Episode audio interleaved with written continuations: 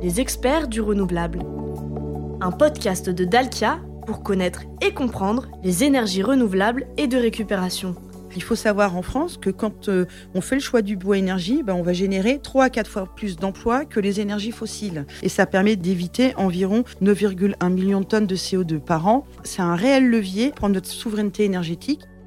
Bonjour, bienvenue dans ce nouvel épisode de notre podcast dédié à la plus ancienne énergie renouvelable, la biomasse, utilisée depuis des millénaires.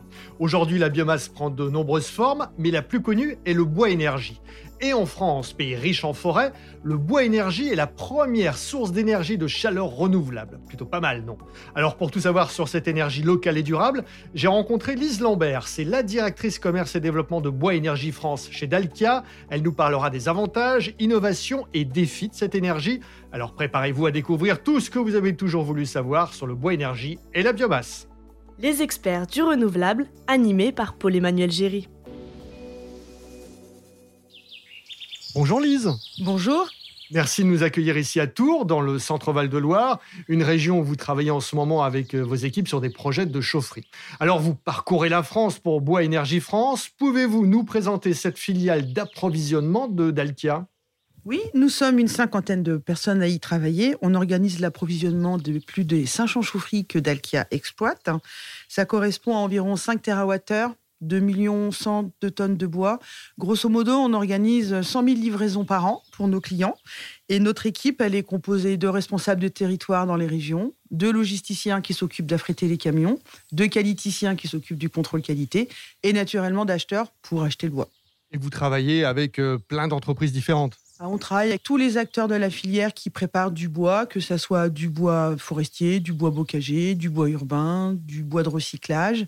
Et on va travailler avec des opérateurs de toute taille, de tous horizons. Pouvez-vous nous expliquer ce qu'est le bois énergie? Alors, c'est la première énergie renouvelable d'Europe et de France. Elle peut avoir différentes formes, les bûches, principalement pour nos usages domestiques, le granulé aussi, qui est beaucoup utilisé aussi pour le chauffage domestique, les plaquettes pour les chaufferies collectives et industrielles, et ça, c'est plus le cœur de métier de Dalkia. Quand on parle de bois énergie, évidemment, on ne coupe pas d'arbres pour faire du feu. Cela s'intègre dans la sylviculture, c'est-à-dire dans le cycle de culture de la forêt. Il faut savoir qu'en France, la forêt est protégée par le Code forestier qui existe depuis plusieurs siècles. Les premières lois forestières, elles ont vu le jour en France au XIVe siècle, sous Philippe de Valois. Vous parlez de forêt protégée et c'est grâce à cela que la surface boisée augmente chaque année. Tout à fait. Contrairement à toutes les idées reçues, la surface de la forêt française en métropole a doublé depuis le milieu du 19e siècle et son volume a été multiplié par 4 sur la même période. Quelques chiffres sur la forêt? La forêt représente près de 31% du territoire et continue de s'accroître avec un rythme moyen de 80 000 hectares par an depuis 1985. Elle représente aujourd'hui presque 17 millions d'hectares. On plante plus qu'on récolte. Aujourd'hui, on ne prélève que la moitié de l'accroissement naturel de chaque année. Donc, il pousse donc tous les ans deux fois plus de bois en métropole qu'il n'en est récolté. Et la forêt a besoin d'être exploitée. Tout à fait. Couper un arbre, c'est nécessaire dans la sylviculture. Elle a besoin d'être exploitée et d'être dynamisée, la forêt. Son exploitation raisonnée favorise à la fois sa croissance et donc son rôle comme puits de carbone et permet de l'adapter aussi au changement climatique parce que ben, on, vit le changement et, les augmentations de température et les arbres ne peuvent pas s'adapter. Donc il faut aussi pouvoir renouveler les forêts pour leur permettre de s'adapter. Et vous travaillez évidemment avec Dalkia et puis les autres professionnels de la forêt. Oui, bien sûr. Et nous, on travaille avec les gens du métier qui ont pour rôle de nous apporter bah, des sous-produits que nous, on peut valoriser en énergie. Le bois énergie a de nombreux avantages. C'est tout d'abord une énergie qui est décarbonée. Oui, tout à fait. Le bois est neutre en carbone. Le bois, lors de sa croissance, il fixe le carbone de l'atmosphère et lorsqu'il est brûlé, donc il le rejette. Et ce qui est important, c'est que pour qu'il ait un bilan neutre, il faut que l'on soit dans un, un, schéma où la forêt est replantée, renouvelée, ce qui est le cas en France où la forêt est protégée. Et l'autre sujet, c'est aussi que l'on récolte le bois, non pas seulement pour faire du bois énergie, mais avant tout pour faire du bois d'œuvre et du bois d'industrie. Bois d'œuvre, c'est-à-dire? Quand on parle de bois d'œuvre, c'est du bois dans les charpentes, dans nos maisons, et ça fait donc des puits de carbone qui sont là pour stocker et qui ont un vrai impact positif par rapport à l'effet de serre.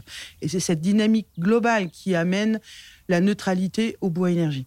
Oui, l'utilisation du bois pour la production d'énergie permet de réduire, par effet de substitution, les consommations d'énergie fossile et donc les émissions de CO2.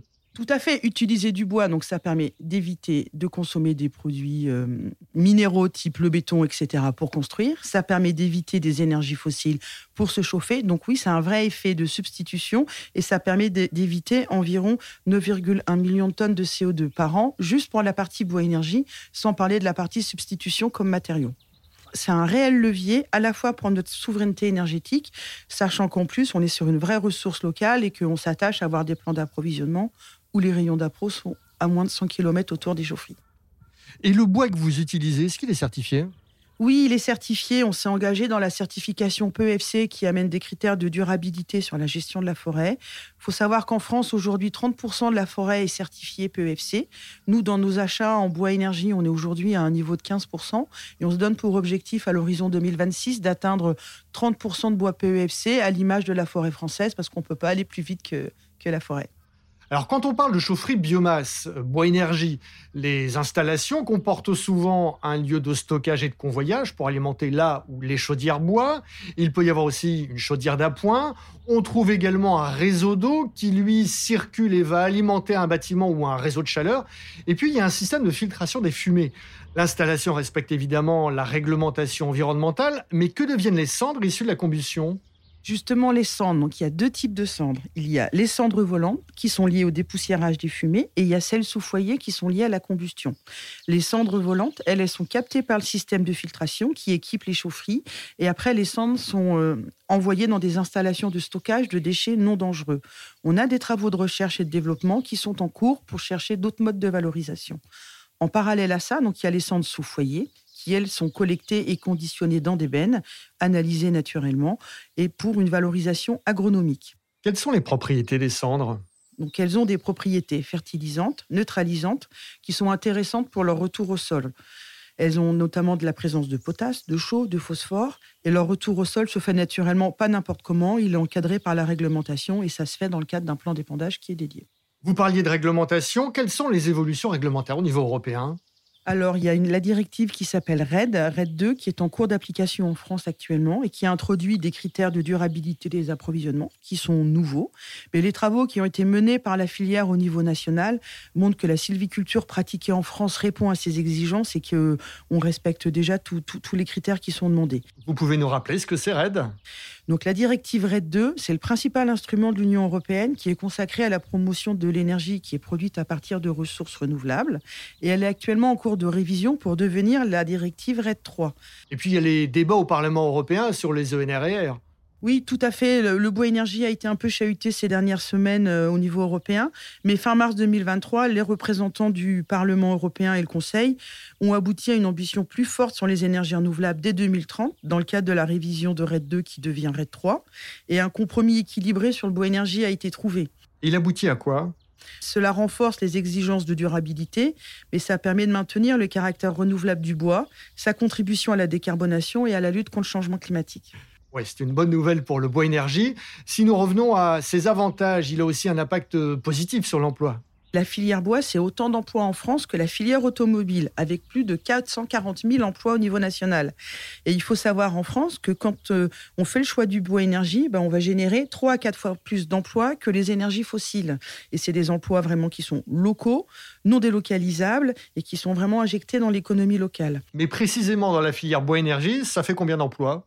La filière bois énergie, c'est 52 800 emplois directs et indirects en France en 2020. Et pour Dalkia, la dynamique se confirme. Nous recrutons parce que nous développons des chaufferies bois et nous avons des besoins. Et évidemment, il y a un réel intérêt économique à installer une chaufferie fonctionnant en bois énergie. Et oui, il y a des soutiens politiques pour développer le bois énergie qui représente 66% de la chaleur renouvelable en France, donc qui joue un rôle majeur dans le développement de la chaleur renouvelable et de la décarbonation du secteur. Et c'est en cohérence avec les politiques forestières qui sont mises en œuvre par l'État. Et il y a des subventions qui sont en place pour accompagner le bois énergie et le rendre plus compétitif que les énergies fossiles. Il y a le fonds chaleur. Il y a Fonds Chaleur qui est géré par l'ADEME, qui a été créé par l'État et qui est en place pour accélérer le développement de la production de chaleur à partir d'énergies renouvelables et de récupération. Et sinon, il y a un autre levier qui est disponible, c'est la TVA à taux réduit qui s'active en soutien pour le développement des réseaux de chaleur, qui sont des réseaux de distribution qui distribuent la chaleur pour différents clients, dès lors qu'on a plus de 50% d'énergie renouvelable et de récupération sur ce réseau. Oui, par rapport aux énergies fossiles, tout cela permet de lutter contre la précarité énergétique, de diminuer la facture énergétique des abonnés. On peut vraiment dire que le bois énergie n'est pas une énergie spéculative comme les énergies fossiles elle n'est pas du tout liée au marché du prix du gaz et des énergies fossiles telles qu'on les connaît. On est sur une énergie locale. Donc, effectivement, nos fournisseurs sont impactés par l'évolution de l'économie, que ce soit le coût de l'inflation, que ce soit la hausse des produits pétroliers, parce que naturellement, c'est une activité qui est mécanisée et donc ça a un impact sur leur coût de revient. Mais on est sur une énergie qui présente des prix bien plus stables que ce qu'on peut vivre sur les énergies fossiles. Et bien sûr, les équipes de Dalkia et de ses filiales sont là pour les projets de chaudière bois énergie. L'ACA est en capacité d'accompagner le projet du début à sa fin, c'est-à-dire des études amont jusqu'à la phase d'exploitation. Et c'est notre cœur de métier d'exploiter et de faire fonctionner des chaufferies. Merci Lise Lambert. Merci, à très bientôt. C'est la fin de cet épisode. N'hésitez pas à le liker, le partager, le commenter et bien sûr à vous abonner au podcast. Pour en savoir plus sur le bois énergie, vous pouvez bien sûr vous rendre sur le site dalkia.fr ou bien envoyer un message à l'adresse dcm.dalkia.fr. À bientôt.